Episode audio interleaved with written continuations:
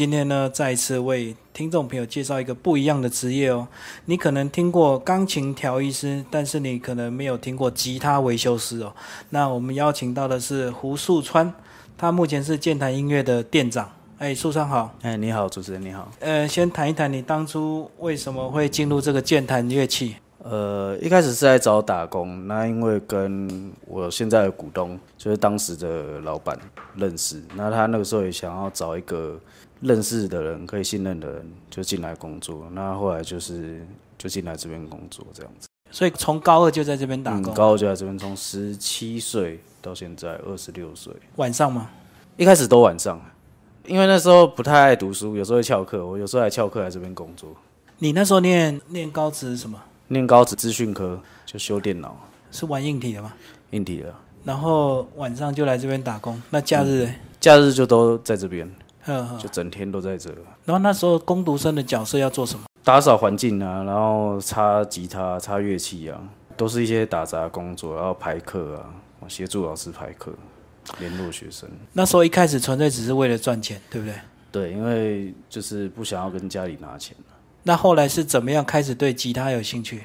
对吉他来的时候，然后看到老师在弹吉他，那又看到有一个老师在修吉他，他就对吉他有兴趣。一开始先弹，然后后来才变成说，哎，想要了解吉他的构造。因为那时候发现，哎，怎么会有吉他？有些好弹，有些不好弹，有些声音比较好，有些声音比较普通。后来就去研究它的原理，这样子。那刚好也有老师带着我一起研究。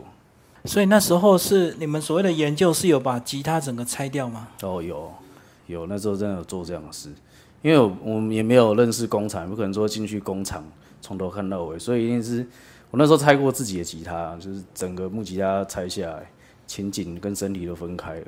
然后拆完后来装得回去吗？我一开始装不回去，然后后来也是想办法就把它弄回去。所以那时候让你着迷的是，你觉得修吉他好厉害，还是那个弹吉他很帅，所以你才会开始投入弹吉他？一开始弹吉他是觉得吉他声音很好听，然后看人家弹吉他，觉得哎，我是不是也可以弹出好听的音乐？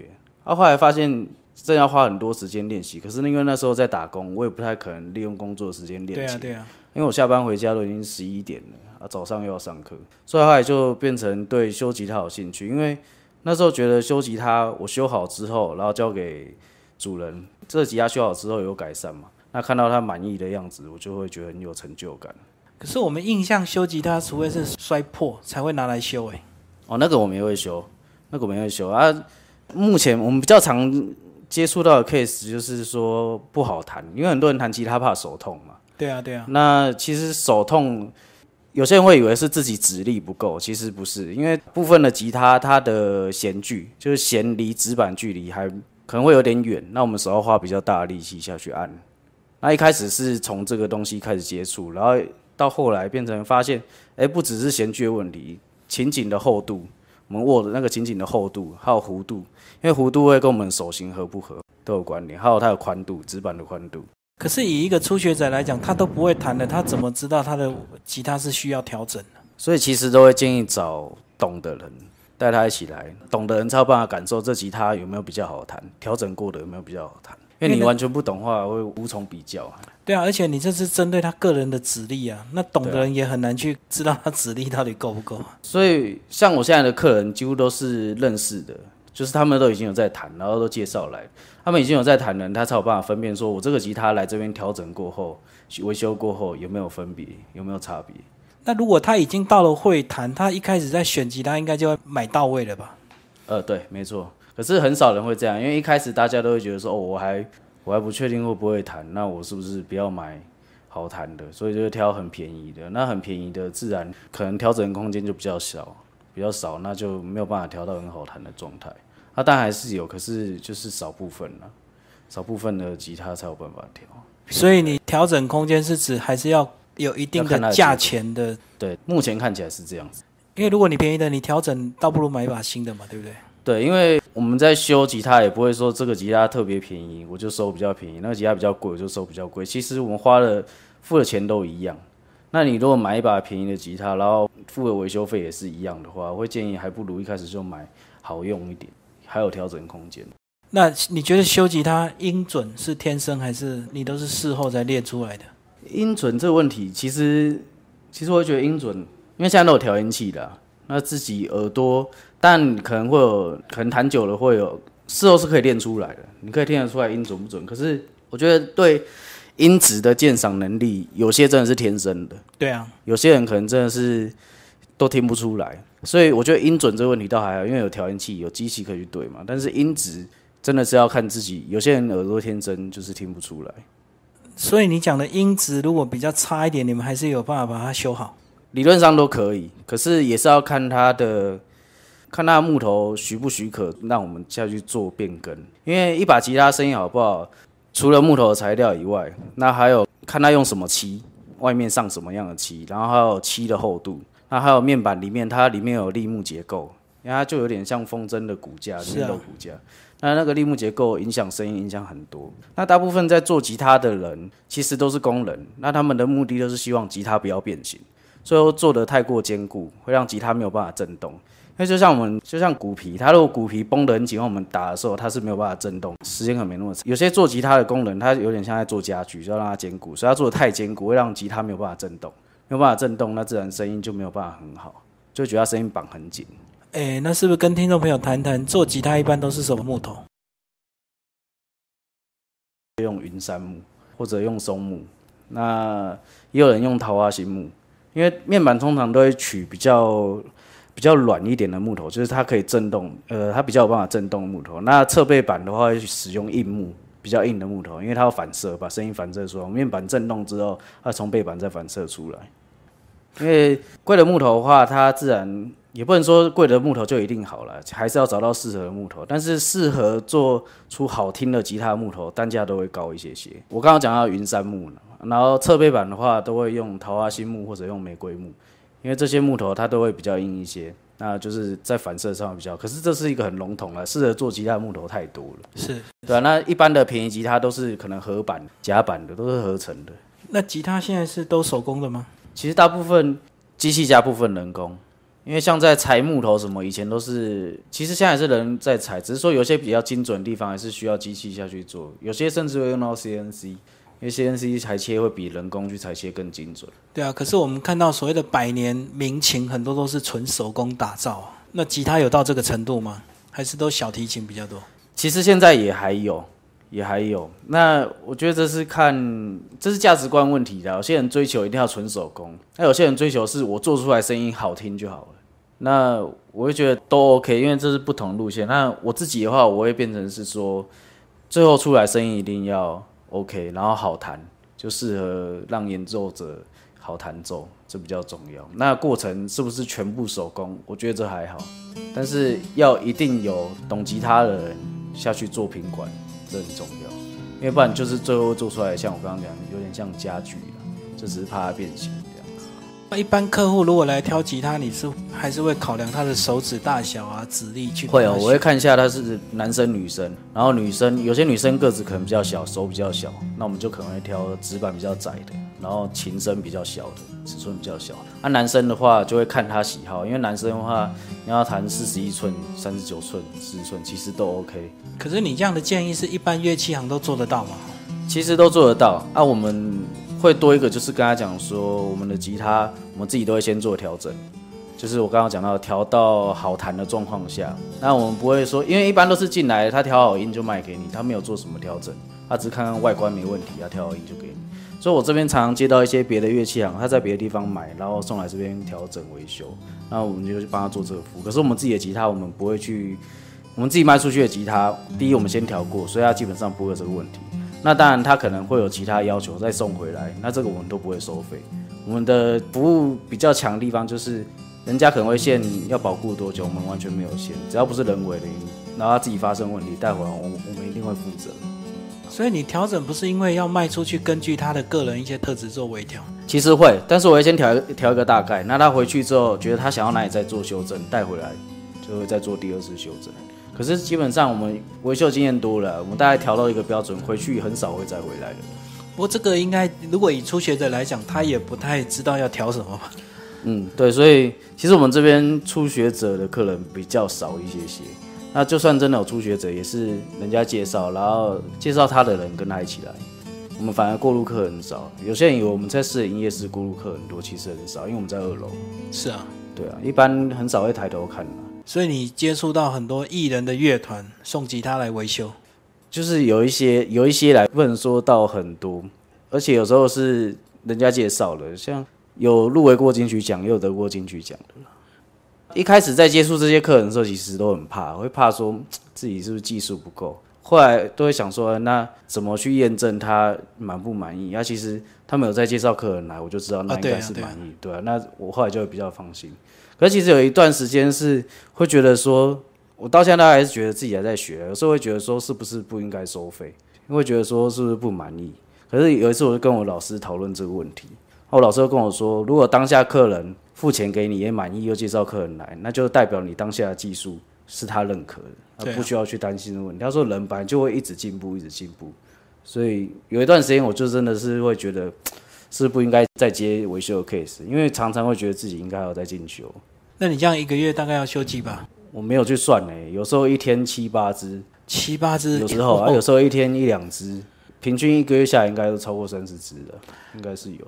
所以一只大概调整的时间呢？要看它什么部分。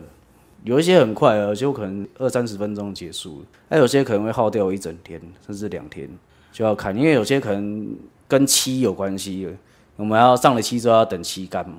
所以，如果是他漆的问题，你要把它漆去掉。看人，有些人他想要，有些人他是想要声音变好，那他想要把漆重做，那这个就要比较久时间。啊，有些是撞伤要补漆，那不管哪一种，我们都要等漆干，所以这个时间都比较久。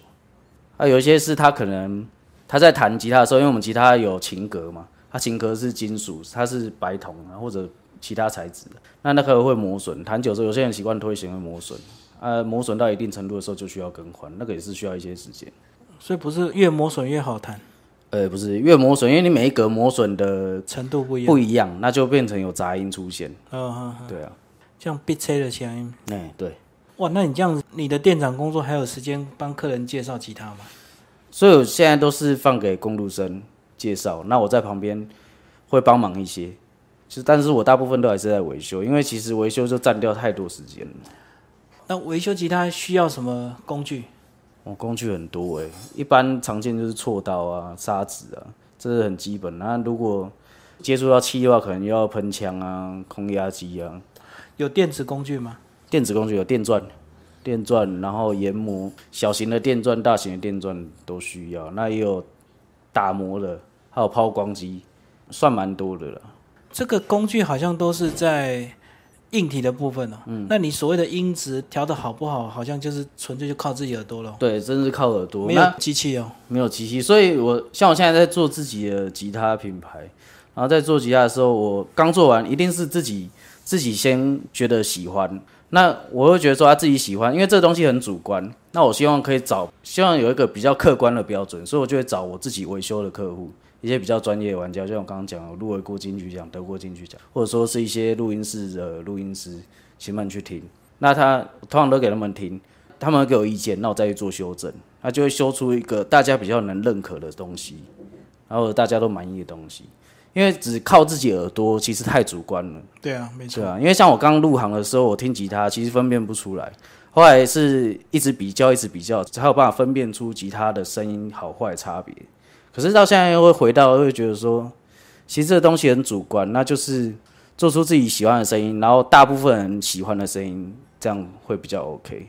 好，那是不是就谈谈你现在自创的品牌 H N W？你自己找工厂去做吗？我的材料请工厂做，那其实大部分都还是在自己手上做了，因为我我没有地方可以切木头，因为没有地方可以囤木头，所以我的木头就请人家。所以你是指工厂先帮你做好半成品，自己组装？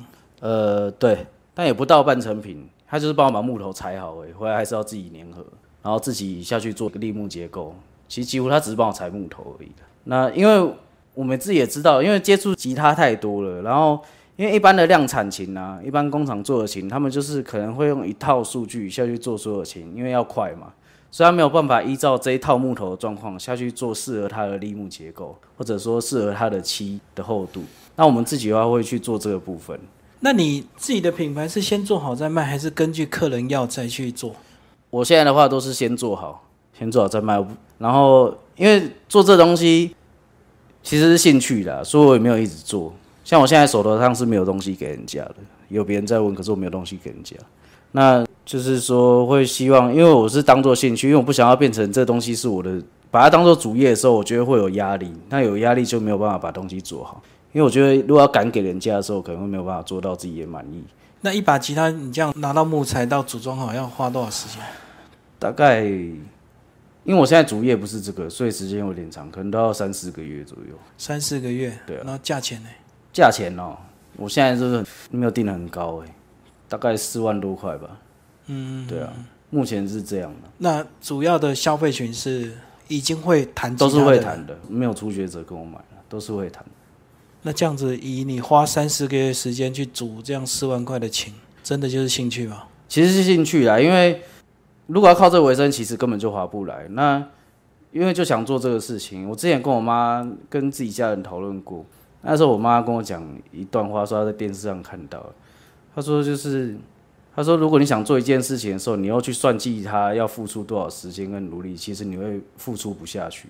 对啊，没错。对啊，那个时候我就想，对啊，那我的初衷我就是想要做出一个我觉得好听的吉他，好弹的吉他。那我干嘛要去想这些事情？因为一方面我已经有店长的职位，有收入嘛，所以我这东西就做兴趣。那我就是不想要太有压力去做，就是把它做好这样子。可是如果真的做个十年、二十年，搞不好变成手工吉他大师也是有可能哦。就是努力啦，其实都还要学，到现在都还在学。我现有的能力，我用现有能力去做出我现在做得出最好的东西啊。那你有看过、有听过所谓的人家百万名琴弹出来的东西，到底是差别在哪里？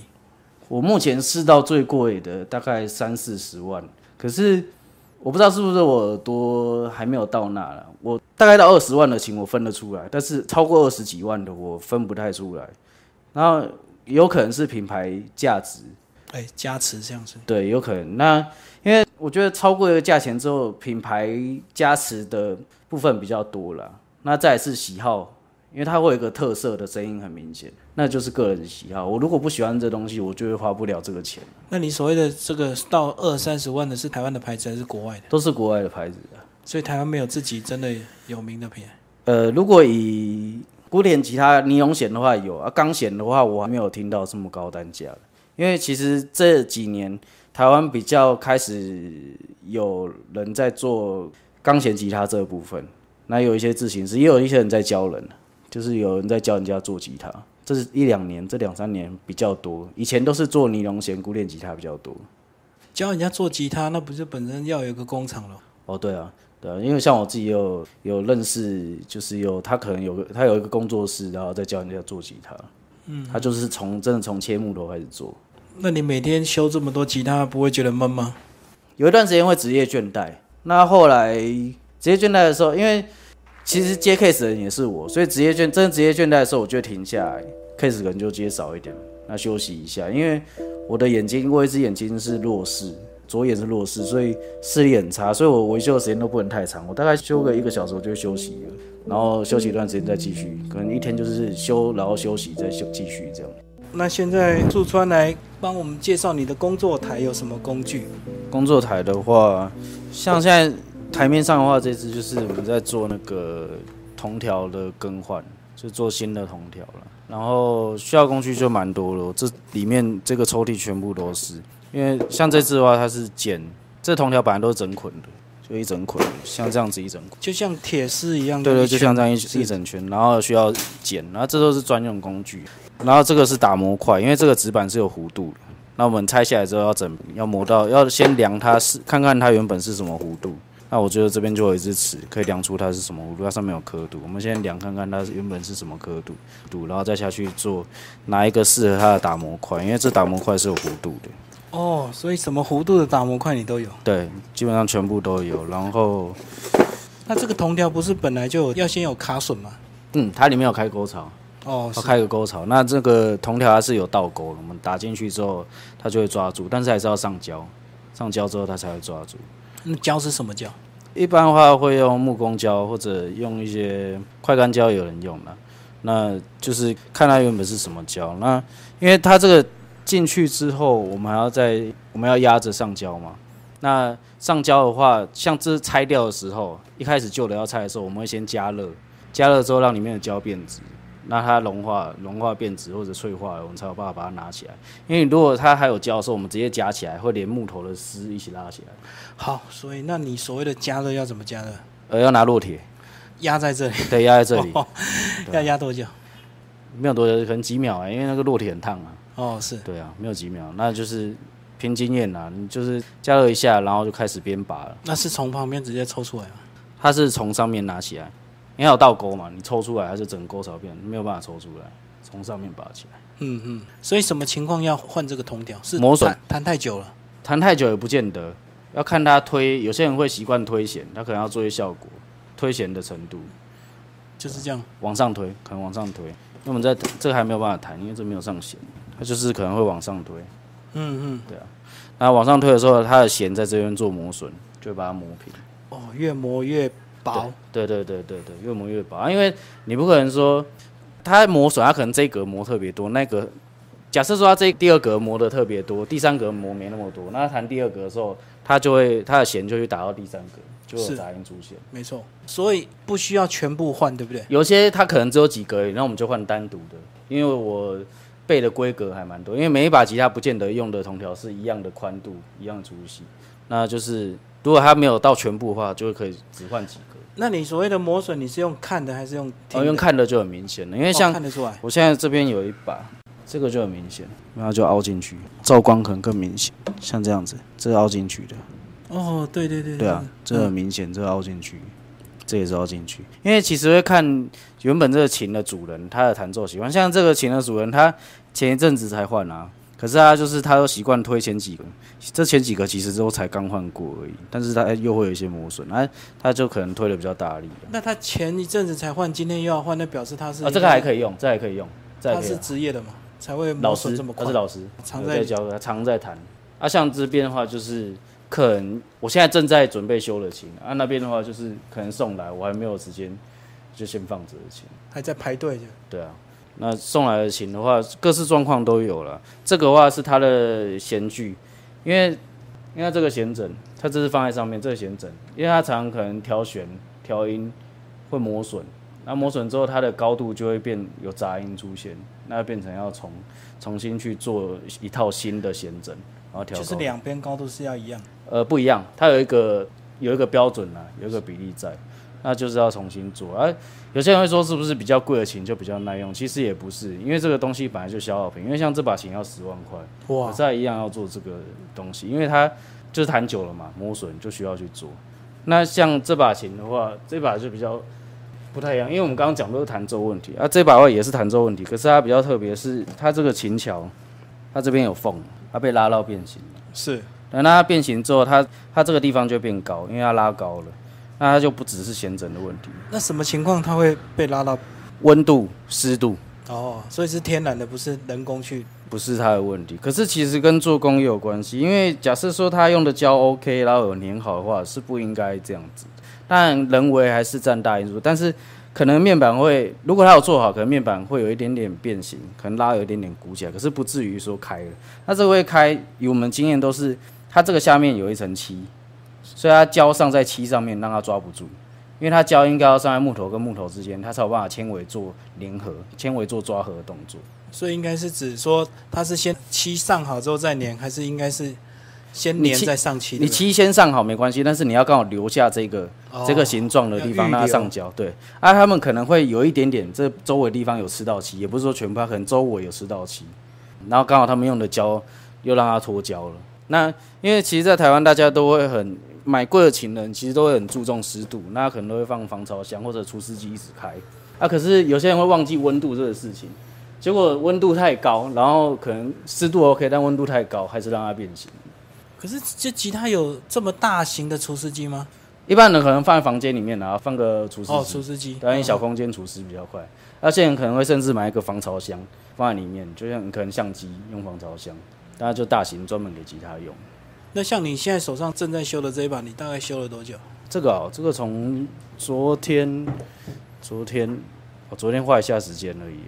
这大概六七个小时吧，因为中间也有停下来，中间有停下来做别的事。因为有时候像我昨天，昨天晚上一个人上班，那有客人来，我还是要去是。介绍，就是走走停停的。那像这把琴大概多少价位？这大概四五万块了。哦，哦对啊，所以大概几千块的吉他就不建议用修的哈，因为就不不几千块也可以修，看什么地方啦，不能说不修，就是看什么状况。基本上，如果因为我维修也不会收到太高的钱，有些东西都是几百块、几百块而已，可能三四千拿来修都还 OK。可是通常有些拿来，我们就跟他说：“哎、你弹很久了，那你有兴趣？你看要不要？因为你都要修了，那你弹很久，你看要不要换音质好一点的？你这样弹起来比较有成就感嘛。算，所以你还是会评估先建议嘛。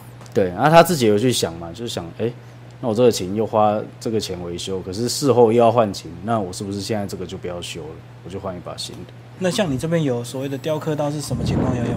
哦，一般其实很很少人用这个、欸，这是我拿来刮，因为有时候上胶之后，然后又把多余的胶刮掉。刮除。对啊，这个是这是小时候小学的时候我妈买的，啊，就后来有在维修，啊，在家里又看到就把它拿来用，啊，这都是我在把胶刮掉的时候在用的。哇，那力道也要很注意哦。呃，对，所以这也是需要常常磨啦。我觉得常常磨，那在使用上的时候可可能不用花很大的力气就可以很好用。因为力道掌控不好又伤到漆了，不是干嘛？对，所以以前刚做的时候，因为个性比较急，所以就会就想要赶着赶。快做好。可是其实越赶都会吐槽，我后来都习惯慢慢弄，就是不要急了，就是正常速度，不要不要赶。那正常速度下去做的话，就不太会吐槽。好，那我们这几年都流行乌克丽丽啊，那一样的乌克丽丽跟吉他哪个比较好修？如果用比较级啦，跟吉他比的话，乌克丽丽会比吉他好学。可是我觉得，如果完全都没学过乐器的人来讲，也没有比较好学。那修的部分呢？修的话，差不多、乌克丽丽要要常修吗？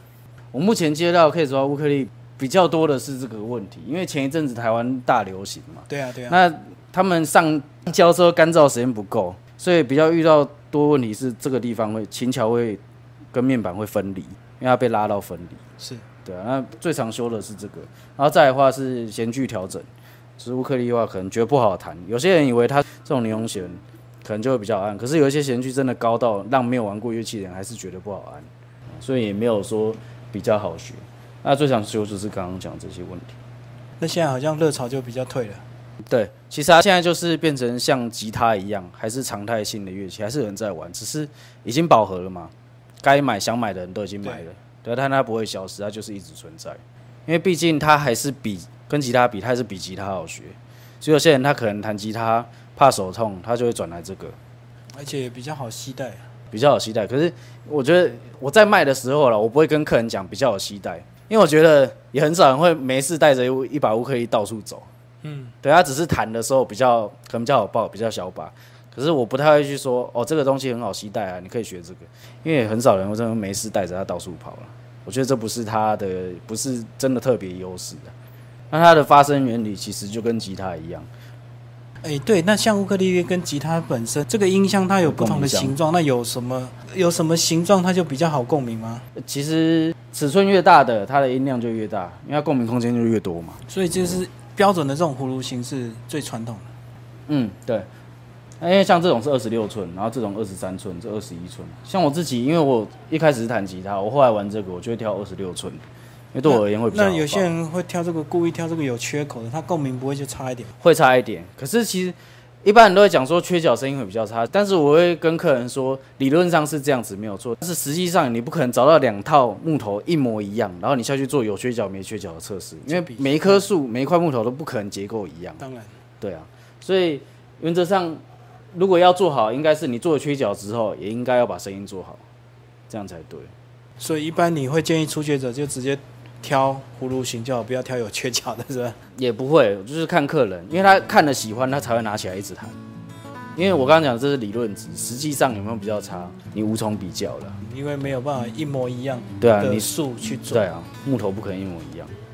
OK，非常感谢树春。好，谢谢你。